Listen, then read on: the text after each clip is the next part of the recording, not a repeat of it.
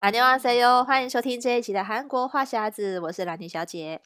我是索尼克。好，这一集呢，我们跟大家聊的话题哦，就是可以大家已经可以感受到，其实最近这个新冠疫情呢，在台湾是有比较这个严重一点点的趋势，因为我们看到这个确诊的案例是有比较多，现在大概就是有每天有三四百例，所以。”呃，感觉情况是有比之前紧张一点，嗯、但是我们看看韩国呢？韩国韩国现在有有 趋缓的状态。韩国原本最 高是一日确诊是六十二万人，现在已经降到十五万人确诊，所以他们就已经有有下降的趋向。对，听到十五万觉得很多，可是你听到六十几万降到十十五万，就会觉得哇，降好多、哦。对对对，就跟我们之前聊的时候预测一样，就是他们那个容许度已经变宽了，然后现在哎十五万啊，好像变少。很多这样，对啊，所以我觉得有时候这个数字，有时候大家会有点习惯那个数字。你一开始觉得四五千就觉得哦好多，嗯、但你看到上破万的时候，觉得哎很多。但是看到几十万的时候，嗯、你好像已经有点无感了，因为我们每天每天看到韩国这个这个数字，然后我觉得一开始有点难想象，就是 就是你这么多，怎么可能都送去医院呢？那医疗又会崩溃。可是其实很多好像是轻症都是在家隔离就好了嘛，所以好像就是现在韩国人也不是很 在乎确诊这件事情。对，而且现在、啊、现在韩国有一说，因为现在韩国累积确诊人数大概已经。是占全国民人口的五分之一，所以人家说你，如果你你就是到现在如果还没有中得得过新冠的话，有可能是你人际关系有问题，就是有有人没没朋友啦，就边缘人。对对对对对，嗯、因为他中的确诊人实在太多，就连我们办公室也有人确诊，嗯，然后我朋友也有人确诊，然后他们现在都是韩韩国现在政策就是你确诊完你就自己待在家里，然后 如果发烧就吃。退烧药这样，咳嗽吃咳嗽药，那一个礼拜以后，然后就让你自动出来，自动上班这样。嗯、对对对，所以像像我那个同事，他也是一个礼拜以后自动出来上班。其实我们也不知道他到现在还还有没有还有没有事，还有没有传染力这样子。哦，对。但他就出来上班。对。我现在就还嗯嗯想到说，我们第二季的时候，那时候还在聊。呃，韩国我们要怎么样向韩国学习那个 K 防疫的经验？然后 就是过了，躺平了对，然后 过了过躺平。那那时候其实韩国好像还有就是还也是有经历过一波高峰，然后就立刻降下来，啊、因为那时候是新天地教会的关系嘛，那时候传染的比较多，大邱那边啊，然后一直到首尔，然后现在已经变得整个韩国都。就是五分之一的人口染疫，这情况已经是完全不一样了。但是我们看到韩国，因为韩国人已经觉得疫情趋缓，所以他们现在是报复性的出游。我们今天的重点就是要跟大家讨论：哇，韩国人已经开始出国玩，好羡慕哦。对，而且因为。韩国其实从三月底，然后到四月一号，他们也就是开始有一些政策的变动，就是他们现在已经门门户半开了，所以其实他 他们目前韩国四月一号起去去大概有三十九个国家，包括越南、马来西亚、印尼、新加坡、法国，还有欧盟等国都是免隔离。嗯对，然后，而且韩国现在也就是承认，就是外国人只要你打打完疫苗来韩国的话，你也是入境韩国也是免隔离的一个政策。对啊，所以还蛮多蛮多人出，就是趁着这个这现在门户大开的时候去玩。然后我就常常看到很多新闻上面说，现在很多旅行社都忙翻了，就是因为大大家都是在抢那个国外旅游的行程，就是憋了很久都要去国外玩这样。那台湾呢？啊、台湾现在，台湾现在，因为我们就是因为、嗯、呃，回来台湾，就是你不管去哪个国家，你入境台湾就是要隔离十天，然后加上七天自主管理。嗯、所以虽然已经从十四天降到十天了，可是十天还是蛮多的嘛。而且如果你要去住防疫旅馆的话，费用就是一个很大的考量。嗯、如果你要住一晚两千三千，你就是立刻变成。两两万三万，就是你这是你多出来的成本。那只是说现在有放宽一点，就是可以一人一室的话，你是可以在家隔离。所以像我那些出国采访的同事啊，嗯、他们回来就是比较可以节省这个费用。但是你十天都关在家里，其实还是很不自由嘛。很闷，对啊。对，而且哪一家公司，比如说好，你你你跟公司请假出国玩好了。那你回来那十天，嗯、你又要再多请假，啊，所以一般台湾人的假没有这么多，你就不会想要把假浪费在隔离旅馆里面，所以这个就会降低大家出国的意愿。嗯、可是像韩国，就是因为回国不用隔离，这个就差非常多。对，嗯，真的就。因为不用隔离，你可以回来可以马上上班，所以我觉得想要出去玩的人，就是他其实就只要请那几天假就可以，就是你你把你的年休吧请请出国玩的那几天就好了，啊、然后回来你就可以直接上班，就不用再用用到其他自己的假。我觉得这点确实还蛮吸引人的，就而且尤其是去那种双双边国家都免隔离的，我觉得这还蛮蛮不错。然后我就最近也在想说，啊，我是不是是不是想要出国玩的？真的可以诶，因为其实现在每个国家就是陆续的在开放。其实我们看到蛮多东南亚国家，它都是像泰国，它就是很依赖旅游财的这件事情，所以他们就是旅游经济要开放，对他们国家的这个收入是是有很大的影响，所以他们很积极的，就是就是有阶段性的开放。现在就是已经就是都都开放，所有的外国的旅客都可以来，而且是就是如果你打了两剂疫苗的人，你基本上是不用隔离的。就入境免隔离，嗯、然后你如果入境免隔离，哦、回国也不用隔离，两边都不用隔离的话，那就跟之前没什么两样啦，就是可以很自由。但我看看韩国新闻是有些是去欧欧美国家，甚至你没打疫苗都可以免隔离。对，是 欧美国家，我觉得他们心更大，他们就是完全放开、放开的欢迎观光客，我就觉得这还蛮蛮厉害的。只是他们感觉也不在乎，因为，其实大家回顾，就是每一个国家在这个防疫政策上面的调整啊，你会因为台湾之前算是相较比较呃轻微的嘛，然后你看到其他国家都在封城啊，嗯、然后就是都就是很像呃或是那个确诊率跟死亡率偏高，很严重。可是那些国家过了一两年之后，现在都开放了，然后就是一样还是有很多确诊确诊，嗯、可是他们现在连口罩也解口罩令也解除了。美国基本上现在是户外也不用戴口罩，嗯、欧美就是欧欧美国家都是，所以我觉得你看到国外的案例，就是他们一样确诊这么多人，可是他现在竟然可以容许你没打疫苗也可以进来，嗯、然后你进来也不用戴口罩，嗯、就是已经恢复到、嗯、大家很积极的恢复到疫情之前的生活，所以我觉得台湾一直是。我们之前就是因为确诊的案例没有到那么多嘛，我们去年有一度紧张，就是三个月的三级警戒的时间，嗯、但是我们一直案例都没有到很很多，所以我觉得我们好像一直处在一个平行时空，你知道吗？就是我们、就是、我觉得台湾是感觉要走清零的政策，就是要要全部都清空，但是韩国就是完全的就是。与病毒共存的那种感觉，因为这件事情已经讨论很久，台湾政府一直在讨论是要清零还是要共存，然后现在决定是走在这两个的中间，就是说，就是我们可能我们知道没办法清零，但是我们就是让、嗯、呃轻症可以控管，然后不要有重症，这、嗯、只能朝这个方向吧。因为现在老实说，我是觉得清零很难啦，就是因为你。像欧米，你总有一天我们还是要开放，对啊，对，因为一开始我们是，比如说我们是有条件的开放入境嘛，比如说你商务客或什么申请，可是他们落地裁剪就是阳性，嗯、然后之前就会觉得说，嗯、哦，那我们境外移入的，就是不要让他们危害到本国的人。但是当你本土也有社区感染的时候，嗯、那你就不能怪境外啦。现在现在的数字看起来，其实境我们本土比境外还要多了，所以这个就是。变成说我们要解决的是，呃，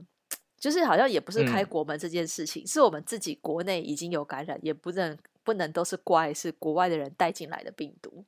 这样好像之前有一个案例是有一个老师吧，有一个老师得病，然后是然后全班都都有感染之类的，哦、就是有点夸张。对啊，但是这个就很，嗯、但是都是轻症。重点是我们看到这一波感染，嗯、对，没有，就重症率算是很低的。然后如果是死亡的话，通常是年纪比较大，然后呃有慢性病史，也没有打疫苗的人，嗯、就是这个病毒对他来讲还是一个致命的病毒。嗯、可是对像我们一般人，如果已经打到第三剂疫苗了，就是嗯比较防护力比较高的人是比较不用担心啦，对啊，因为现在我觉得，嗯、因为像你知道台北就是台湾现在还在公布那个疫调的足迹。然后像像我是台北市民，啊、我最近一直不断的接到台北市政府发的那个足迹的简讯，然后他就会告诉你 说，哦、这个确诊病例呢，哪一天到了哪个百货公司，哪一天到了哪个小吃店，哎、啊，那个列出来，就是你只要那还蛮多的，扫那个实名制的 QR code，、哦、你的每个人都会收到那个细胞简讯。就是会通知你说，你跟这个确诊者足迹有重叠，如果你有呃一些症状的话，你要自己去快筛什么的，就是会提醒你。可是其实这个真的已经多到多到你已经觉得说，好像就在你身边，然后到处都是的那种感觉。所以我们现在就是在讨论说，是不是以后连这个都不做？因为当你感染数太多，你根本没有办法做疫调啊。你说韩国几十万例怎么做？对，我们现在连 QR code 的那全部都撤了，就不需要。你们连 QR code 都没有了，对对对，我们就直接撤掉，因为反正太多，而且公布足迹也没意思，就大没意义了，大家都可能旁边都可能就就有人确诊，所以没有意义，对啊，所以我就觉得还，我觉得也有可能是因为跟最近就韩国的那个第三季接种率其实也蛮高，现在已经到六十四帕，哦，很多所以我，就哦、嗯，对，我觉得也可能是因为这样，所以韩国就比较有底气，我觉得哎，他可以自己就开国门，因为其实从去年开始他们。呃，不是停掉免签制度以后，韩国有推出一个叫做 KETA 的一个制度，对对对，它其实是有点像电子旅游签、嗯、电子旅游许可的一个制度。然后去年的时候是有五十个国家可以申请这个，然后观光来韩国嘛。然后现在是从今年四月一号起又增加四十六个国家，变总共有九十六个国家可以申请这个 KETA，就是那种电子旅游签来韩国。然后包括什么美美国啊、英国、墨西哥啊，然后加拿大啊、泰国等，就是就是有九十六国可以来玩。嗯，但是很可惜的是，目前还没有台台湾还没有在里面。是啊，就就比较可惜。对，要不然的话，但是我看最近新闻，其实很多呃人在讨论，很多地方在讨论说要不要就是恢复免签开放，尤其是济州岛，济州岛那边讨论最热烈，所以。我看目前新闻的状况，有可能济州岛会率先实行那个免签观光的制度，就是让大家可以直接来，嗯、因为济州岛其实也是一个蛮依赖观光的一个地方嘛，所以他们当地的人比较会想想要就是赶快开放这个就是免签观光，让人家。让外国人能入国来玩，因为毕竟申请这个 KETA，你第一个也要手续费，然后在你就是登机前七十二小时你也要先申请才能才能通过，就是看有到时候还要看有没有通过，有通过的话你才能去搭机，所以其实对外国人来讲，其实还是多一道手续，而且挺麻烦。对，所以韩国也在韩国也在讨论说，哎，要不要开放？但我觉得以目前韩国这个舆论走向，我觉得济州岛应该会先开放，而且很快，很快就会开、嗯、开放。然后可能台湾不是等那个济州岛开放一段时间以后，可能韩国内内陆也会陆续开放观光。嗯，我觉得这个对对想来的是一个好事。嗯。因为我觉得这个都是阶阶段性的，就是呃滚动性的修正啦。因为大家也会看这个疫情的发展嘛。因为韩国它也，我觉得它，我觉得韩国可能就是呃比较嗯比较也是算蛮依赖观观光。我觉得，我觉得政府的态度是蛮重要的，就是因为我觉得如果政府有比较有 guts 的话。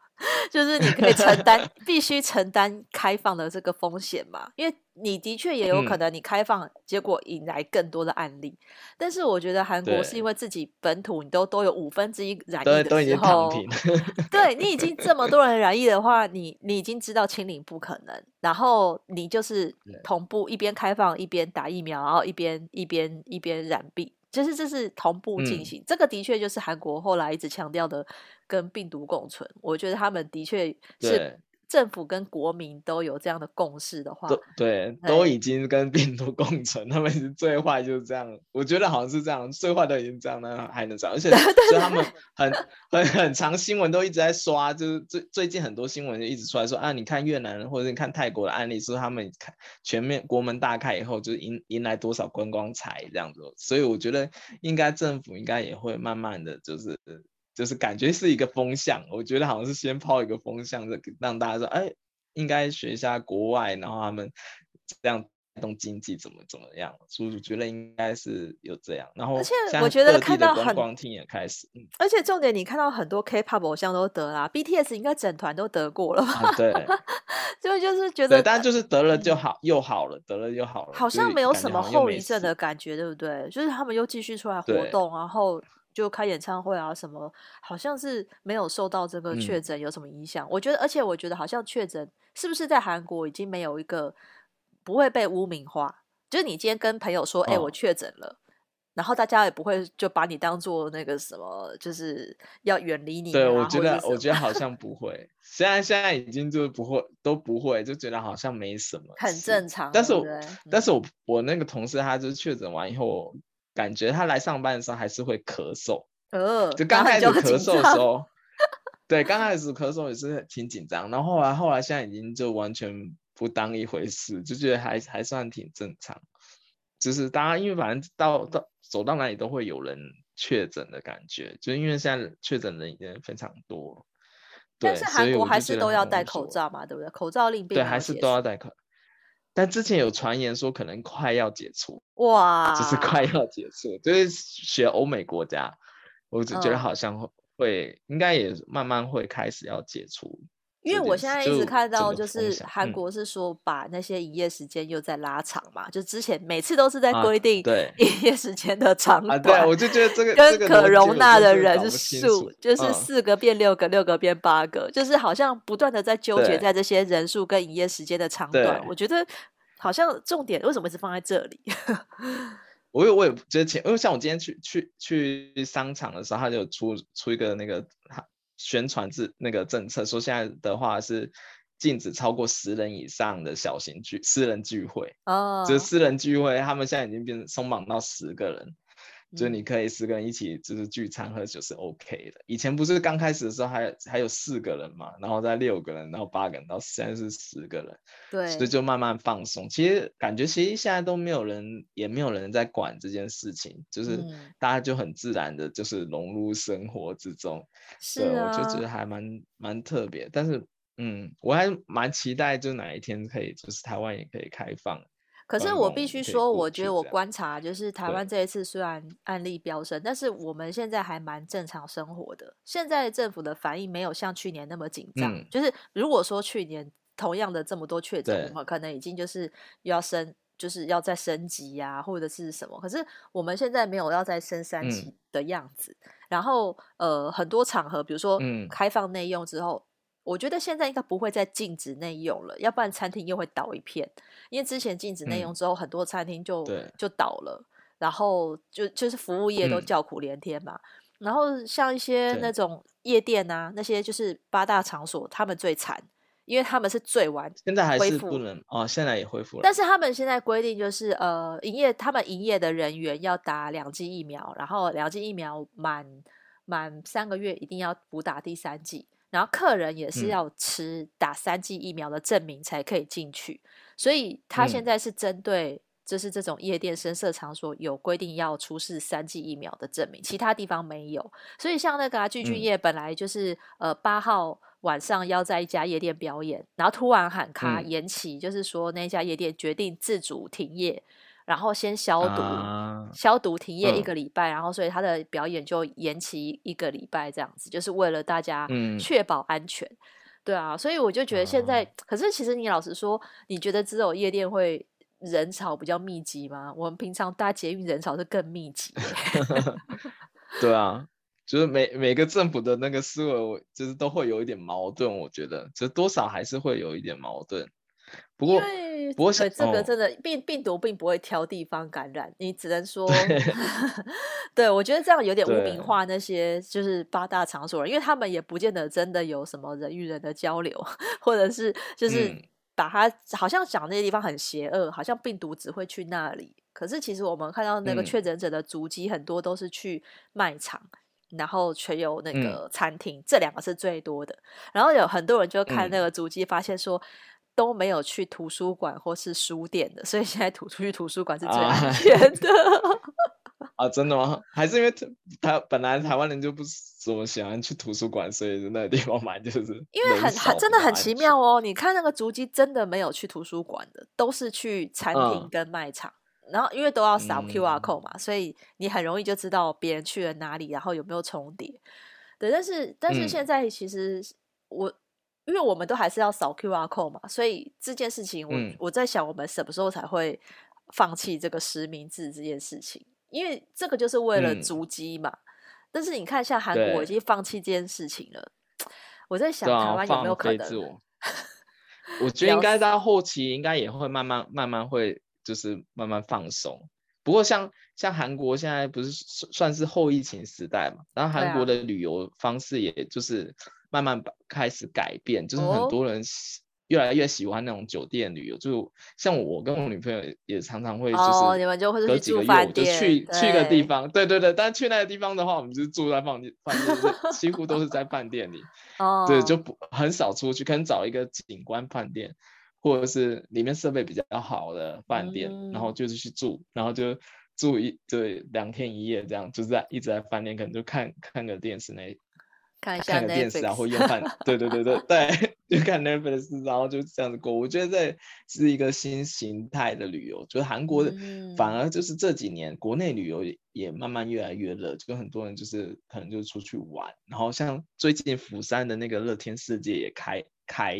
放了，哦，就是釜山现在也盖了一个大的乐天世界，所以现在其实国内旅游在韩国也是非常热门的。就大家都会。可是韩国的韩国的国内旅游，因为就是搭高铁或者什么，嗯、其实票价算起来是不贵吧？所以国内旅游的话，就是还、哦、还 OK。嗯，对啊，对啊，对啊，其实还蛮划算。就是韩国的国内旅游，我个人觉得还蛮划算，因为他们的高铁票也没有说涨价或者什么的，而且常也常常会有特价，所以算起来其实它。是高铁票跟台湾的高铁票差不多，但是他们高高铁开的比较长，就是从首尔去釜山的话，就是等于就是它的票价跟你台北去高雄差不多，但你可以可以就是坐很久，所以我觉得还不错啦。而且就是韩国的话，还有很多的地方都有不同的特特色旅游，就像你有的时候看蘑菇韩剧，想去哪里玩的话，你就可以就是。临时去，我就觉得还不错，就是、嗯、他们高铁线路也算是蛮发达的。对啊，不过我想在想，啊、我在想说，只要就是因为韩国人现在如果已经可以出国旅游，我觉得他们一定又会把目标都转向那个出国旅游。因为我就今天刚好在那个 Instagram 上面看到我的韩国朋友，他前阵子结婚，然后今天就要跟他新婚妻子去夏威夷度蜜月，我就哇，太羡慕了。慕哦、然后而且 对他们就是。我就是我们现在可能台湾人结婚要度蜜月还很困难，但是但是对，就是。但是韩国人已经可以可以自由的出国就很不错，而且韩国人就是特别喜欢，好像也蛮喜欢欧美的，因为我看到就是像那个 CJ 他们卖的那个套装行程，就说去在七十分钟内就卖了五千两百组的夏威夷套装，他说哇塞，真的卖的太太好了吧，就是韩国人立刻就是要，我觉得如果有结婚要度蜜月的人，一定立刻。就是往国外跑，嗯，可是其实现在自从那个疫情之后，加上现在那个通货膨胀嘛，然后又乌俄战争，嗯、所以其实现在那个油价是上涨的，嗯、所以现在出国的那个机票机票应该不便宜，机票比以前贵非常的多，哦、所以以前是因为因为以前是因为呃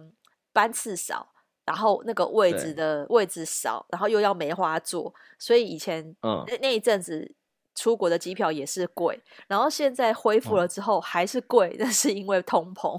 所以我就觉得等我们真的可以出国的时候，哦、可能以前我们还可以搭联航去去韩国嘛，大概一万有找，可能八九千就有那个来回机票，一直打或者这些的。我在想，嗯、等到我们可以出国，会不会就是变成廉廉价航空？我觉得应该会要涨一点，哦、对，因为他们已经。两年时间都没有什么赚钱，然后突然可以赚国际线的时候，我觉得他们他们应该还是会会反映一下他们的成本上。对啊，因为韩国呃韩国已经有消息，就是从五月开始要增加数百架的国际航班，就平均每个月都要增加一百架，所以我觉得他们也是看准韩国人要出国玩的人会变多，所以那个国际航班的需求就增加了。所以我就觉得哇，这样看起来真的韩国已经等于说那个复苏的。会速度非常的快，就是你只要一开放，然后大家都开始在恢复旅游。嗯、我想仁川机场那些免税店啊，什么又会重新开放，然后那个人潮应该又会再兴盛起来。有最近有有那个新闻画面出来说，现在仁川机场人已经非常多。不过不过，我觉得就是拖疫疫情，不知道说是拖疫情还是怎么，就是因为疫情的关系，所以。还有一个是，这是题外话，就是韩国政府一直在促有各种优惠，在促进就是外国人跟本国人在国内消费。Oh. 就是他有像那个各各地的那个旅游厅啊，他们有一些特别的优惠方案。就你如果去玩的话，他肯定去哪个网站下载 coupon 就可以比较便宜。对。然后像像首尔市有那个之前有那个 Zero Pay，就是你可以申请，然后就是每个月多少额度。以内他都给你十十趴的现金回馈哦，oh. 像京畿道也有，像我在我公司那，就每一个地区政府都会有一个，它是为了要促进民生消费，然后就是你可以在那个网上申请，然后就只要通通过本人验证以后，它就会你可以申请一个卡，然后你就用那个卡消费，它就几乎基本上就给你返十趴的现金回馈，oh. 所以我觉得好像反而就疫情。因为疫情的关系，是多了一些就是政府的优惠，我觉得这个是对对对，对我来讲是比较蛮实际上的回归。我反正觉得，因为这个这个是疫情之前就政府都没有这个方案，就在可能在就疫情之后，然后就多了这个，我觉得哎，这个还还算还不错，就是多少有帮助到你，就是在在这个如果你要在韩国生活的话。对啊，所以其实我觉得我们，因为我们一直都在聊台湾跟韩国两边的一些政策的比较嘛，然后你看从我们去年聊到今年，可以看到韩国其实不断的在修正它的，就是而且我觉得韩国好像没有在怕确诊数变高这件事情。就是去正 面的、正面的、正面的去看待这个事情，对啊，就是我们当然也是可以参考一下美国国家的情况不一样，因为日本也是最近才开始要开放，而且还观光也还没有开放，商务跟留学可以，所以我觉得我们可以就是观察一下其他国家的例子，然后看看台湾要走向什么样的方向。当然，我们是希望就是不要被感染。最好嘛，可是也不要就是可能锁国这件事情是不太可能一直永远下去嘛，所以我们就是希望我们也是哪一天赶快减少隔离。我们真的好想去韩国，然后索尼克也好想回来台湾。韩国最近也 开放那个台湾，就是也认可台湾的那个驾照，对啊，对对对，台台湾驾照可以来韩国注册。哇，如果可以去那个济州开车旅游多好啊！对啊，对啊，就希望早哪一天可以早点开放。我也好想回台湾。对啊，你也是超久没回来了，所以就是如果我们两个国家互相开放，我觉得这也是一个好好的。这这个这是一个趋势啦，嗯，因为大家都开放的时候，你总不能只有只有你不开放，那就是会被其他国家的那个发展追过去，对啊。所以今天就跟大家聊到这边啊，我们希望呢，在我们不久的将来就可以去韩国旅游了。那如果想要参加这个韩国话题的讨论，可以参加我们脸书韩国话匣子的社团。那如果想 follow 韩国的消息，可以追踪我的粉专 Hello Lenny 兰妮小姐，还有索尼克的玩转韩国。那我们下礼拜再见喽，拜拜。嗯，拜拜。